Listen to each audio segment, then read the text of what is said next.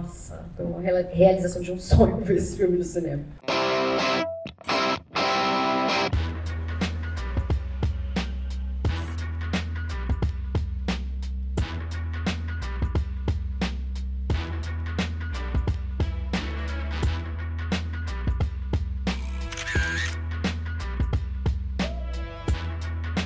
queria perguntar para vocês dois, e aqui passar o microfone até para Demir, como é que vocês entram em contato com essa história, né? Porque a gente está falando de uma história que é muita gente aqui entrou em contato quando a gente também era adolescente, pré-adolescente ou até criança em alguns casos. Então, Ademir, você quer contar a sua história? Super, posso contar. Eu ouvi, eu na verdade a primeira vez que eu ouvi falar desse livro foi aos 9 anos, na, no colégio normal, assim. Tinha uma colega que chamava Cristiane, era ruiva, e aí isso se transformou numa sensação. E aos 9 anos eu fiz a minha festa de aniversário do F. Já existia o filme na locadora. E eu fiquei muito obcecado com essa história, é, porque tinha é, uma era pré-internet. Eu fiquei muito pensando nisso depois, por que, que fiquei obcecado por essa história. E eu entendi, era uma era pré-internet, foi uma das primeiras vezes que eu vi um mundo e outras pessoas próximas da minha idade vivendo coisas que eu nunca imaginei que existissem e tinha David Bowie, então o filme de alguma forma foi me impactando. E por muitos anos eu li esse livro todo ano, então assim, eu realmente entendo bem essa história. Quando eu fui para a Alemanha eu fiz o tour da F, pensei nisso muito, assim, no segundo livro eu li o livro loucamente, então tem, para mim ele tem uma coisa muito documental que eu acho muito forte, assim, ele tem uma crueza que eu gosto, assim, a gente, enfim, a gente discute sensibilidade de geração, hipersensibilidade de hoje, mas ao mesmo tempo a gente também deixa de trazer algumas sensações para as pessoas para reflexão, na verdade. Eu sempre, quando eu vejo esse filme, que eu já vi muitas vezes, eu nunca tinha visto no cinema, eu sempre penso isso, assim, eu não acho que, é minha opinião, né, obviamente, eu não acho que a pessoa vai fazer isso ou aquilo porque ela viu um filme. Eu acho que esse filme, ele é uma reflexão, então, se eu estou vendo um filme sobre o vício de heroína e ele é muito gráfico, se alguém teve alguma dúvida sobre isso, ele é muito gráfico, a atriz fala sobre o uso de agulhas, como eles fizeram, tudo, todas as cenas de abstinência, como foram, gravadas, como foram filmadas. Se, você, se isso não te provoca uma reflexão, se isso não mostra aquela, uh, pelo menos uma parte de uma geração, ou não te traz uma ideia uh, do que é aquele lugar e como aquilo se reflete hoje, eu acho que de alguma forma ele não cumpriu ali um papel como arte. Não acho também que tem que ter algum papel, mas acho que olhando para o F, eu penso muito nisso. Assim, eu olho para o filme e sempre tenho vontade de falar sobre ele, de entender sobre ele, de entender o que, que era aquele momento, quem era, quem eram as pessoas, quem, qual era a influência do a fase Berlim do Bowie, que é a fase mais eletrônica, mais eletrônica não, mas tipo, experimental eletrônica do Bowie, deu três discos, que é um pouco esse momento do filme, não é o disco que ela tem, não é o show que ela foi, mas é o momento. O que, que tudo isso trouxe ali para aquela geração? Tem um, um, documento que eu achei muito interessante do The Guardian explicando a influência da heroína na produção cultural da Europa dos anos 70, final dos anos 70 e início dos anos 80 cita um pouco a Christiane F., tanto o filme quanto a Christiane F. verdadeira. Quando você entende ali a ideia da fuga e a ideia da, de como que as pessoas construíram obras que discutem aquela realidade, você entende um pouco também politicamente o que estava acontecendo. Na Alemanha eles têm, eles, essa, esse, mesmo, uh, esse mesmo dossiê fala de um trauma psicológico daquelas pessoas que estavam vivendo numa Alemanha dividida e elas realmente não tinham rumo, então se criou-se uma juventude, obviamente isso é um, problema de saúde, é um problema de pedofilia, são várias outras discussões que o filme levanta. Ele causou muito porque ele representou muitas pessoas, né? ele representou a falta de ações e a falta de políticas públicas ali naquele momento, naquela, naquele lugar. Eu acho ele tão atual por isso, assim. E é só minha opinião, acho que o filme não, não foi feito para ser pensado para sempre, mas acho que a estética dele faz com que ele se torne sempre novo, assim. Eu vejo o filme agora, acabei de ver o filme, eu penso, gente, como eles conseguiram fazer uma coisa que permanece, que não é datada, eu quero aquela jaqueta, eu, a gente veio com sacolinha no supermercado, enfim, acho que isso é, é, é a transformação de ícones, né, uma palavra que eu não gosto, que é icônica. Não, eu não gosto de icônico, porque já, usou, já usaram demais, aí tirou um o significado. da tua relação com o minha relação com o Christian F. começou porque minha mãe tinha esse livro e eu era fascinada pela capa. Eu acho que tudo da Christian F. tem uma mística, assim, né? A capa do livro, o cabelo vermelho, é, o tabu, 13 anos drogado e prostituída. E como eu cresci, né, nos anos 90, eu falei, nossa, mãe, eu preciso ler esse livro. Ela, não, só quando você fizer 13 anos. E aí eu falei, tá bom, então, esperamos fazer 13 anos, li o livro, vi o filme, pintei o cabelo de vermelho, o papel crepom, com tinta, assim, era, a minha verdadeira obsessão era essa, esse visu da Christiane F, né? Mas o que eu acho que mais me chamou atenção, talvez eu nem tivesse essa consciência lá, mas agora eu tenho, é, como o vício preenche o vazio da vida das pessoas, eu não estou falando, ó, oh, vazio existencial, não, estou falando da vida mesmo, porque a sua vida se torna apenas a busca por heroína. É a sua única preocupação. Existe um conforto muito grande nisso, né?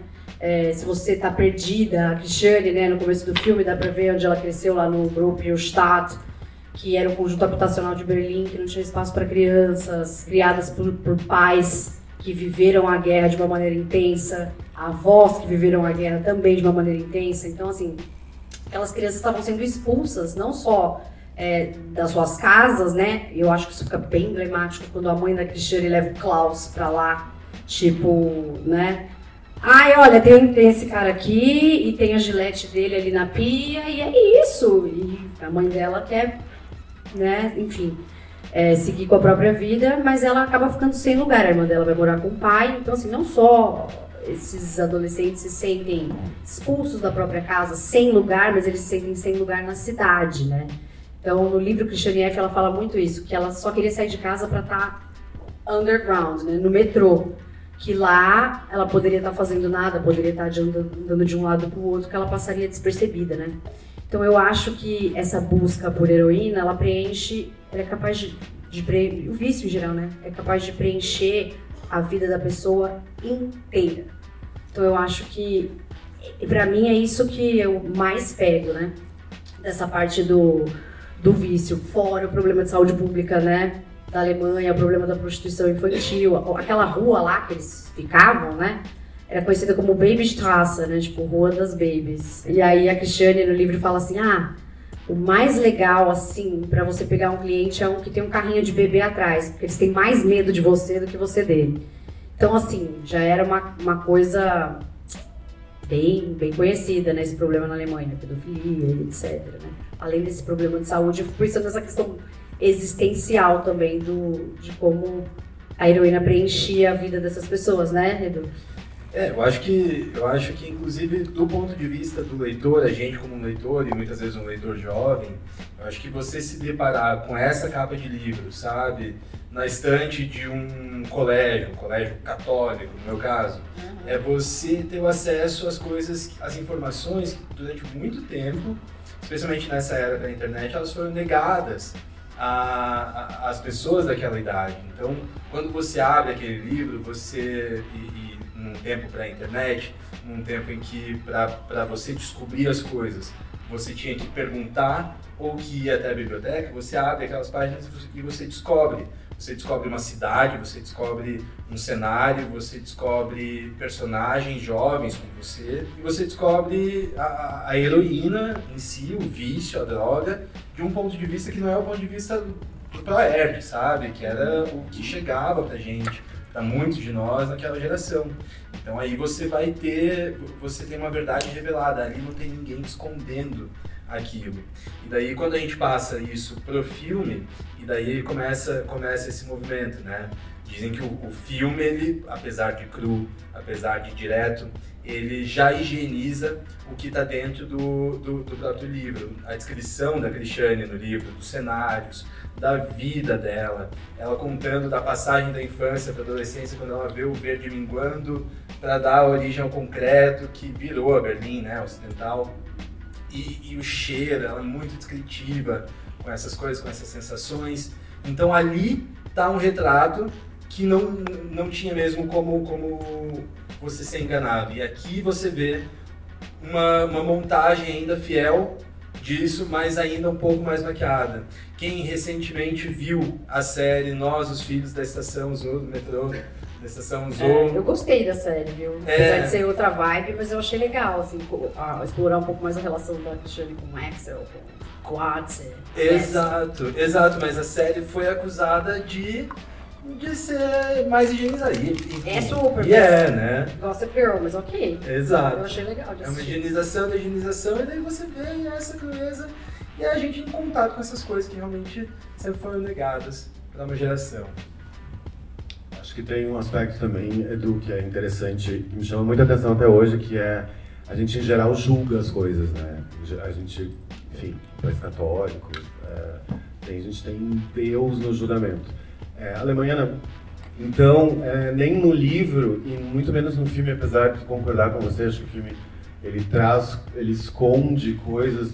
Eu acho também que ele, ele vai, ele mostra tanto mais do que esconde. Mas acho que sim, ele esconde algum, algumas coisas, é, mas ele não é um documentário, enfim, ele quase seria um docudrama. Eu acho que tem uma coisa que é muito legal e, e permanece, que é você está vendo essa história e quem vai julgar é você. Ninguém está julgando, a gente está te mostrando.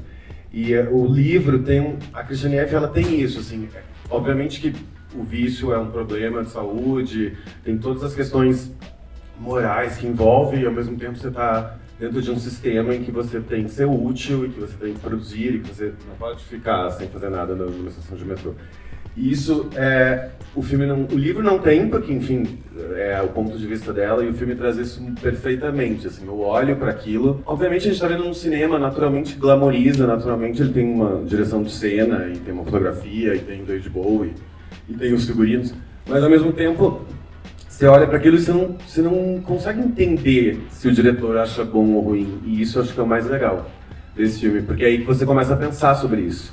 É, eu já vi muitas vezes, cada vez eu vejo uma coisa diferente no filme eu sempre penso isso, assim, como é legal a gente olhar para uma história sem achar nada, sem achar o que, que a gente tem do- dos nossos, da nossa família, ou da sociedade, ou de crenças que a gente se prende. Aí quando você olha um negócio, você vê pessoas muito jovens usando heroína de uma forma muito radical, até a morte, algumas. É, você perde um pouco esse freio, não que eu ache certo, mas na verdade você está lidando também com um pouco de liberdade. E eu acho que isso o filme traz esse. Ele deixa essa, é, um pouco essa sensação, assim. Eles estão numa situação super difícil, eles estão naturalmente se ferrando, porque eles podem morrer de overdose a qualquer momento, mas ao mesmo tempo eles estão livres.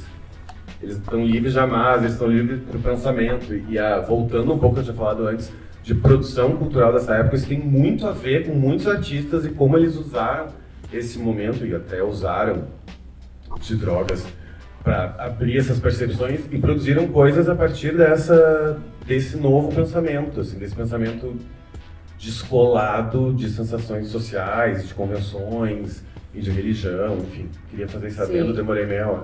Tinha uma coisa de. Tem uma coisa interessante que eu acho, de curiosidade, é que a Christiane depois que ela saiu aí da casa da tia dela, da avó, né? é, ela se mudou pra Munique em um determinado momento. E aí ela começou a namorar o Alexander Haka, da banda Einstürzen der Neubauten, que significa, em português, destruindo é, conjuntos habitacionais, no caso, né? Então eu acho que é muito uma relação muito, muito perfeita, assim, né? E, óbvio, uma banda que tinha também toda a influência dos anos 70 ali de Berlim, né? Porque o bom do Iggy Pop, quando eles foram para Berlim, eles tinham muita influência do Kraut, que tava rolando, né? O Kraftwerk até citou os dois depois em Trans Europe Express, melhor parte da música. Mas eles se tornaram não só consumidores daquilo, mas hoje, mesmo alguns dos discos da trilogia de Berlim não tendo sido gravados lá, eles são a trilogia de Berlim. Até o Bowie chamava de trilogia de Berlim. Então, assim, é parte da música alemã. Não tem como dissociar, né? Sim, sim, é, é super isso e acho que é engraçado, principalmente no filme, né? A gente assistindo o filme, a gente, a gente vê o, o padrasto, a Cristiane, dando o vinil do Bowie, né, pra ela, que é... por Ah, sinal, que é esse? Aqui é o Changes One Bowie. E é um furo, na verdade, do filme. É, é- bom, enfim, intencional ou não é um furo, né? Porque o filme ele vem em 81. Essa história ela se passa entre 76 e 77. E é um, é um 78, né? O comecinho, ela é um retrato Então, quando você pega esse retrato do ponto de vista da música, daí falando do Bowie, da trilogia de Berlim e tudo mais, você, você vê ela ilustrada com Heroes, né, que é o tema do filme. Heroes é essa época, em 76, na época que, ele, que a Cristiane estava na Sound, ela não estava lá. Né? O, o, disco, esse, o próprio disco, o Changes One Bowie, ele sai, ele vai sair um mês depois do show do Bowie em, em Berlim. Então, enfim, é, é enfim, uma curiosidade né, sobre a relação do Bowie com o filme. O show do Bowie que a gente vê no filme, ele não é gravado em Berlim, ele é gravado em Nova York. O show, aquele show, aquele, aquele espaço, aquela, aquela arena que a gente vê lá. Depois eu vi uma entrevista do Thomas, que interpreta Detlef no filme, que é no show da CDC. O Bowie, ele estava ele tava em Nova York quando eles gravaram, então eles levaram a Nadia, que é a Cristiane, para lá para gravar especificamente aquela cena, que inclusive tem uma outra história curiosa envolvendo essa cena, né? Sim, super. O John Lennon morreu no dia que o Bowie foi gravar essa cena. Então o Bowie falou, eu não vou. Foi a manhã do assassinato do John Lennon, o Bowie falou, não vou gravar. E aí o Lieder falou, não, pelo amor de Deus, pelo amor de Deus, você vai, vai, vai, vai, vai. Ficou insistindo tanto que o Bowie foi. Então ele tava com aquela cara meio críptica, né? Que já é a cara do Bowie, né? Normalmente nessa fase do que Station to Station que ele tava lá cantando. Mas é, ele tava sofrendo pela morte do John Lennon. Eu achei isso muito louco. E eu amo a história de quando a Christiane F. conheceu o David Bowie. Porque ela foi pra Lausanne, na Suíça, onde ele tava morando, né? E ele queria conhecer ela, tal. Ela tava vendo um pedaço dos cortes dos filmes e tal. Beleza. E aí eles foram buscar ela no hotel. E aí chegou, ela falou, nossa, chegou um, um carrão, tipo 4x4, preto. Ela falou, sabia que ele tava lá dentro e tal. E ela falou que entrou no carro, viu ele e achou ele super pouca coisa. Assim, falou, nossa, tem um bigodinho do meu pai. Igual o meu pai, ele tá se vestido, tá, ele é menor que eu. Nossa, ele é meu herói, mas ele é tão pequeno e tal. E aí. E ela desencanou, porque é isso, né? Christiane F não se conecta com nada nem ninguém tem o, segundo livro dela, né, que é A Vida Apesar de Tudo, você vê assim a impossibilidade que ela tem de se conectar com qualquer pessoa. A minha leitura, do caso, do livro. Mas assim, ela não consegue se conectar. E eu acho isso muito triste, assim, nem com seu ídolo, nem com a mãe, nem com o filho, nem com as pessoas que ela conhece no meio do caminho, nem com a cena de Berlim musical, nem com a cena do cinema, com ninguém, sabe? É muito louco. Quando o filme acabou, eu falei assim, pô, eu acho que eu sei por que, que eu não estava angustiado antes, né? Foi só uma coisa documental, foi só um caramba, que triste. E hoje foi um. Meu Deus, pô, eu, eu dividi com meu amigo também que meu sentimento é: antes eu era tipo um telespectador, assistindo a vida da Christiane F, né? Como adolescente, curiosidade. E eu acho que hoje, vendo, depois de 30 anos, de 15 anos, veio muita empatia. Porque hoje eu tenho uma vida adulta, hoje eu frequento a, a vida da noite, eu tenho amigos que infelizmente sofreram com problema de droga e não tem mais moralidade sobre isso. Então assim, eu não, eu não consigo né, ter pena da Cristiane, é meio que entender, sabe? E nossa, isso causa angústia porque a gente está acompanhando ela caindo e a gente vai caindo junto e eu não sou salvador. E eu não sei se existe. Assim, foi muito angustiante, eu precisava dividir isso, porque eu falei, caramba, foi difícil dessa vez. Eu também tive uma percepção, eu assisto esse filme direto, né? Mas hoje aqui no cinema eu também tive uma percepção que é a mesma que eu tenho quando eu assisto documentários sobre seita. Pode ser qualquer pessoa, sabe? Pode ser qualquer pessoa, pode ser você, pode ser qualquer um. E isso é é um pouco assustador e também traz uma certa humildade, né? Porque a gente sempre olha o outro e fala, ai que idiota, nossa, então eu não sei. Não, né? Acho que pode ser qualquer um. A construção, do, hoje. a construção do livro, ela vem daí, né? Da escolha dela, ela é uma menina comum. Ela não é ninguém a mais, assim, ela não tem nada demais, ela é uma menina comum que está lá sendo usada de droga. Então, você tem realmente, acho que, acho que essa leitura, ela é uma leitura que bastante gente empatiza, bastante gente tem essa. consegue se relacionar. E acho que tem uma questão que, assim, a Christiane F. ela representa uma geração, ela, ela é uma alegoria de uma geração, mas o filme transformou ela numa estrela. Principalmente a imagem da atriz, né, não a Christiane F. exatamente. E aí eu acho que a gente também sofre, causa, tem empatia, porque é uma pessoa, não é? Ela representa toda uma geração, mas ela está personificada, a decadência é personificada, ela não é escondida, então assim tem isso também. Acho que isso, a tradução do filme, do livro para cá, dá essa, acho que tem essa percepção. Eu já pensei muito nisso, assim, porque ela é maior do que a Cristiane Obviamente, o depoimento dela foi mais completo. Eles, os jornalistas falam que ela já estava pronta para se transformar num livro e num filme, que eles queriam que isso fosse um documento de discussão de uma geração e, e eles conseguiram. E ela também conseguiu relatar isso, mas ao mesmo tempo em grupos de pessoas, né? personificando, a gente consegue se identificar muito naturalmente. Assim. Em 86 eu li o livro, portanto, na época, né, com 13 anos. E assim, me marcou muito porque a gente assistiu escondido dos pais, porque era complicado, né? Minha mãe não ia curtir saber que eu tava vendo esse filme. Aí uma amiga minha alugou na locadora, cassete perto de, de casa, a gente assistiu junto. E terminou todo mundo muito impactado, né? Porque realmente é, é bem difícil a história, mas é muito bacana é, saber de tudo isso. E, e hoje, tanto tempo depois, a gente se depara com a Cracolândia, né? Eu vi o tempo todo a Cracolândia ali, né? É, tá aqui do lado da gente, né? E eu imagino que essas pessoas, é, como no filme, são muito semelhantes, né? E é todo um contexto social, são pessoas que também é, têm falta de afeto de pai e mãe, né? Então eu achei sensacional rever e é legal ter essa leitura, né? Porque eu vi umas três, quatro vezes o filme antes e depois eu falei, não, não vou ver porque é, é como vocês falaram, é muito cru, né? Muito direto, é muito pesado, é dolorido, né? Você sofre, você sente a Bebs, eu lembrava sempre, né? Que no, no livro ela é muito citada, né? E aí eu toda hora assim, meu Deus. E eu lembrava tudo, e faz, sei lá, mais de 20 anos que eu, que eu assisti né, o filme novamente. E eu lembrava de tudo. E óbvio, né? O David Bowie foi o primeiro show internacional que eu fui, né?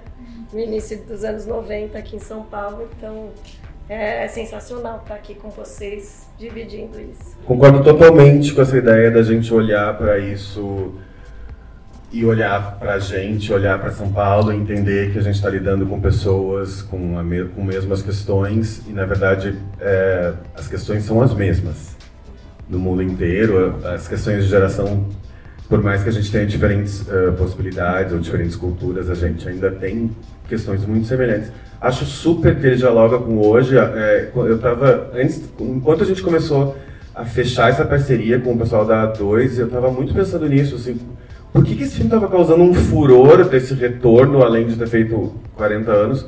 E eu pensei que a gente está discutindo a mesma coisa com outras pessoas, na verdade. A gente está discutindo os mesmos problemas a partir dessas mesmas situações. Então acho que tem muito a ver. Eu assisti há muitos, muitos anos atrás, porque eu, primeiro que eu tenho a mesma idade da Cristiane, então eu sempre me identifiquei. É, eu morei na Alemanha mais quase duas décadas, né? Quase 15 anos mais ou menos e vivi esse tempo, esses anos 80 na Alemanha, eu vivi. Então, eu, olhando o filme, foi muito interessante para mim, porque eu assisti o filme, sei lá quando, né, há 30 anos atrás, não sei, 30, 40. E hoje, vendo o filme, eu revi né, a Alemanha daqueles anos, né, dos anos 80 que eu vivia lá. Então, para mim foi muito interessante. Eu recentemente, inclusive, um, ouvi um podcast com as entrevistas da Cristiane, porque ela, ela deu entrevistas gravadas para esses repórteres né, da Stern que é, então tem as, existe o podcast As Fitas. Eu coincidentemente eu achei num podcast e, e, fiquei ouvindo, né, assim, andando e ouvindo, porque é meio fraco assim, porque naquela época a tecnologia era um pouco mais baixa. Mas assim, foi muito legal, muito legal mesmo. Agradeço mesmo essa possibilidade de ver, via, rever esse filme agora e, e, eu vi que você. Eu ia falar a respeito do que você falou. Você fez uma análise muito boa a respeito do pós-guerra, né? Aqueles pais são como a minha mãe, vamos dizer, que nasceram na guerra e que criam, criaram seus filhos de uma maneira meio, sei lá, né, com muita dificuldade nesse pós-guerra, né? Esses filhos meio que largados, vamos dizer assim, entre aspas, né? A gente não pode julgar, mas achei muito, muito bom que você pontuou. E queria saber, assim, vocês que conhecem a história do filme, qual a relação da Cristiane com o filme? Se ela contribuiu, se ela. Porque eu, essa atriz é incrível, né? É impressionante, né? É maravilhosa. Nossa, Luísa, meu sonho ter vivido na Alemanha nessa época. Sempre que eu vejo esse filme, eu fico assim, meu Deus, eu queria estar em Berlim no, final dos anos 70 e nos anos 80. Mas é, a Cristiane, ela tinha uma relação estranha com o filme, né? Porque no começo foi uma porta de, de entrada, né? Para um dinheiro que ela queria, na verdade, né? Mais independência. Então, assim, ela tava ok, vamos fazer esse filme. Ela participou do corte, de mais de um corte, né? E mas tem o livro dela que eu indico muito, que ele é muito estranho, mas ele é muito bom. Eu considero tão bom quanto o primeiro, apesar de não ser tão hypado, que é o Christiane F. É, Minha Vida Apesar de Tudo, ou A Vida Apesar de Tudo, agora eu não sei qual é. Que é o livro que ela lançou, já mais velha, contando o pós-livro, pós-filme Christiane F. Né? Então, depois do filme, ela disse que a vida dela virou um inferno, né? Porque as pessoas paravam ela na rua, chamavam ela de junkie rockstar. E que isso, enquanto foi novidade, foi muito interessante, mas depois não tanto, né? E ela não sabia muito bem como administrar esse dinheiro e essa atenção do filme. Então ela morava nos apartamentos enormes, sem móveis e com muitos animais, porque é uma coisa que não tem no filme, mas a mãe dela, ela gostava muito de animais, tem até a cena do passarinho, tal, do gato, né? Mas ela gostava muito de animais e ela tinha dois cachorros. E quando o Klaus, o namorado da mãe, chega, ele expulsou os cachorros da casa. Então, assim, ela ficou com isso muito, foi muito pesado. Então, ela morava, depois do filme que ela ganhou dinheiro, ela alugava uns APs enormes, assim, forrava tudo com um jornal, assim, e tinha uns cachorros enormes, vários cachorros, assim. Então, depois vocês olham no Google, tem umas fotos dela, assim, tipo, maravilhosas, assim, lookinho, né, cabelo raspado aqui e tal, super pós-punk. Com uns Dobermans, assim, sabe? Super icônico, não, bem emblemático, assim, eu adoro essas fotos. E, assim, eu fiquei fazendo uma imersão, né, pra ver esse filme. Eu tô empolgada há muito tempo pra ver esse filme no cinema. E aí eu fui ver umas entrevistas dela recentes, né? E aí ela fala da maldição, que foi uma benção o livro na vida dela, né? Porque ela pôde fazer muitas coisas que ela não teria conseguido fazer. Ela vive dos royalties do livro até hoje. É, ela conheceu o Bowie, ela viajou o mundo. As pessoas tinham uma curiosidade, né, de estar perto dela. Assim. E ela falava que ela ligava às vezes numa redação e falava assim: Alô, é Cristiane F. E as pessoas, ah, tá bom. E ela, é sim. E, ah, então assim, ela morou de graça na casa de escritores, porque ela era Christiane F. Conheceu Bowie, porque ela era Christiane F. Mas assim, ao mesmo tempo, ela diz que se sente condenada a reviver essa história todos os dias. Sempre que ela precisa de uma grana a mais, ela vai dar uma entrevista de novo. E, sempre dando satisfação sobre a própria vida, né?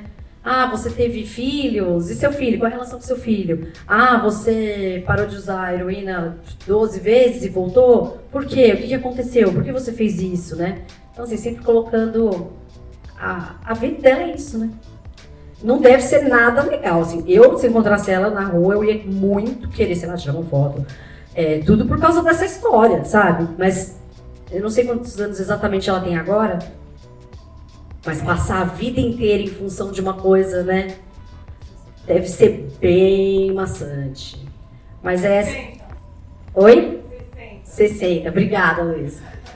É, eu não me imagino falando aí, vai, em torno de 50 anos sobre a mesma coisa da minha vida, e, né? Ela fez, deu uma entrevista recente falando que a heroína era boa e ruim para ela, porque ela andou no jatinho do Bowie e ao mesmo tempo ela teve problemas de saúde crônicos. Mas ao mesmo tempo ela testou várias coisas, ela trabalhou numa locadora, ela foi numa banda punk, ela fez um monte de coisa. E nada foi tão radical ou tão emblemático quando o fato dela ter contado um- uma parte da própria vida dentro aí que se encaixou perfeitamente no zeitgeist daquele momento ali. Ela não conseguiu também superar a própria história, ela vive do próprio passado. E o fascínio é esse, né? É, o segundo livro, que é quase que é uma ideia ela paranoica com câmeras, porque já tem uma coisa dela ter ficado famosa, ela fica paranoica com a câmera de vigilância do prédio. E aí você vai vendo que é cansativo realmente falar sobre a mesma coisa, mas ela também não evoluiu tanto para conseguir desenvolver um algo tão forte, tão Então, é, ela conseguiu, ela estava exatamente na hora certa, no momento, ela foi a líder ali histórica daquele lugar, né? Que é um pouco exatamente os pais do pós-guerra e a Alemanha dividida.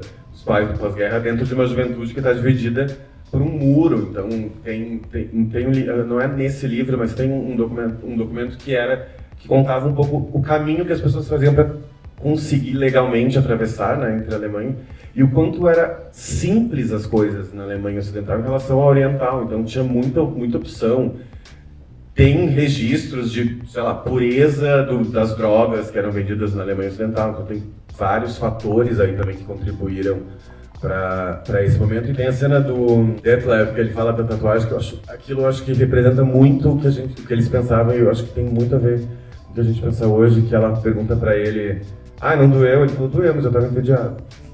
Eu acho que isso resume vidas. Resume, tipo, pensamentos inteiros, essas duas frases. Que é você fazer coisas para sentir coisas. Eu acho que o Christian F. É um, ele é um filme meio romântico, eu vou dizer, mas acho que é um filme sobre sentir. Ele tem, eles buscam sensações que a vida não dá, também o vazio, mas também buscam sensações. Tem questões, as drogas elas são recreativas, elas trazem sensações, elas têm essa ideia. Obviamente depois você se vicia e aí entra num ciclo de vício, mas a ideia acho que tem essa, acho que o tédio, a gente já se falou muito, né, sobre tédio nas gerações e tal. Acho que tem um pouco disso ali também. Essa frase para mim acho tão bem pensada uma única frase na tatuagem que é um risquinho na mão e ele, para mim, ele diz tudo, assim. Eu consigo entender tudo que aconteceu no filme antes desse momento e para mim o filme tem dois momentos. Acho que quando ele fala isso tem muito e quando ela pinta o cabelo, o filme adquire uma atmosfera onírica e aí ela vira um ícone pop. Para mim isso assim tá muito muito certo assim, tanto que eu tava vendo, revendo pensando, qual é o momento que ela pinta o cabelo, o negócio fica muito mais mais absurdo, porque eu acho que é muito emblemático, é isso, ela tá totalmente dentro da sound, dentro, ela faz parte daquela vida, ela não é uma intrusa, apesar de ser, na verdade. O que eu acho mais louco é tudo isso aos 13, 14 anos. É, é muito precoce, é muito forte, é muito é muito numa fase que você, sei lá, tá formando caráter, tá, sei lá, uma frase, é, você tá na escola, e aí você tem, tem toda aquela mãe. A mãe é muito interessante, a mãe no livro, né? Ela é muito Só legal. não esquecer um negócio que eu esqueço. Eu acho que, é, rapidinho, complementando, dessa coisa do fascínio, né? Por que a Christiane F. trouxe tanto fascínio?